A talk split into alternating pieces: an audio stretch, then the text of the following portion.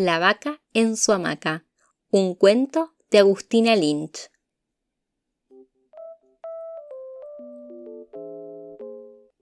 Había una vez una vaca que se llamaba Paca y tenía muchas ganas de subirse a una hamaca. Tenía una hamaca Paca, colgada de un árbol grande, lejos, lejos, en un monte gigante. Entonces, bien temprano, empezó Paca una larga caminata hacia la hamaca. Lento, lento, rápido, rápido, iba la vaca camino a su hamaca. Llegó ya cansada, entrada la tarde, con el sol cayendo sobre el monte grande. Se subió feliz a la hamaca y empezó a balancearse, para adelante y para atrás, para adelante y para atrás. Así se amacaba la vaca. De pronto empezó a sentir los pies cansados. Tanto habían caminado. Y mientras la vaca se amacaba, para adelante y para atrás, para adelante y para atrás, dormidos, sus pies quedaron. Las rodillas seguían despiertas, pero les costaba mucho seguir así. Y mientras la vaca se amacaba, para adelante y para atrás, para adelante y para atrás, al sueño le dijeron que sí. La vaca se amacaba y se amacaba, y pronto sintió las piernas pesadas. Pensó que estarían cansadas, y dejó que a su manera disfrutaran. Y mientras la vaca se amacaba, para adelante y para atrás, para adelante y para atrás, las piernas ya descansaban.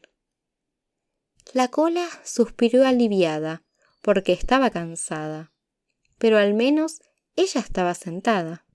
Y mientras la vaca se amacaba, para adelante y para atrás, para adelante y para atrás, se durmió contenta porque ya ni las piernas le pesaban. La panza también se cansa, pensó la vaca en la hamaca.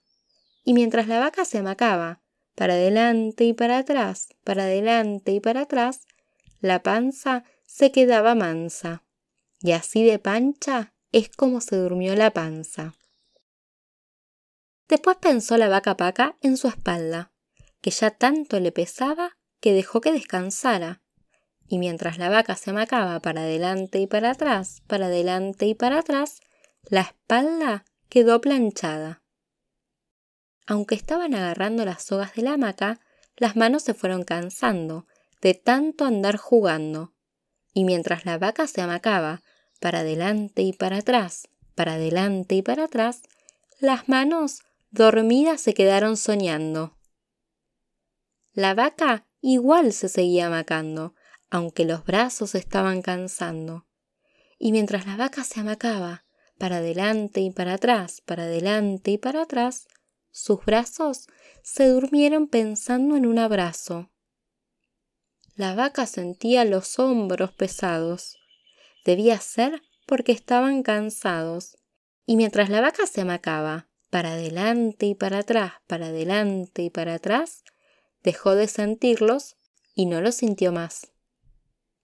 Al cuello ya le dio fiaca seguir sosteniendo la cabeza de la vaca, y mientras la vaca se amacaba, para adelante y para atrás, para adelante y para atrás, el cuello se fue durmiendo y se durmió nomás. De la boca de la vaca salió un bostezo. ¡Ah! Y después dos más. Y mientras la vaca se amacaba, para adelante y para atrás, para adelante y para atrás, la boca se quedó dormida, dando antes un bostezo más. Ah. Arriba de la boca, la nariz respiró cansada. Adentro iba el aire y afuera de vuelta.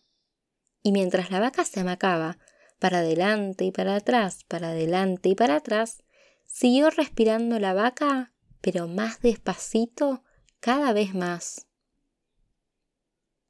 La vaca se siguió amacando, aunque no sabía bien si miraba, porque los ojos se fueron cerrando mientras ella se amacaba.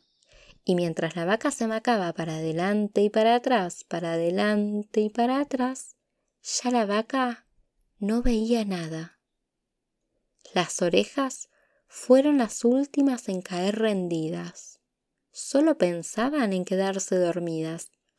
Y mientras la vaca se amacaba para adelante y para atrás, para adelante y para atrás, las orejas de la vaca ya no escucharon más.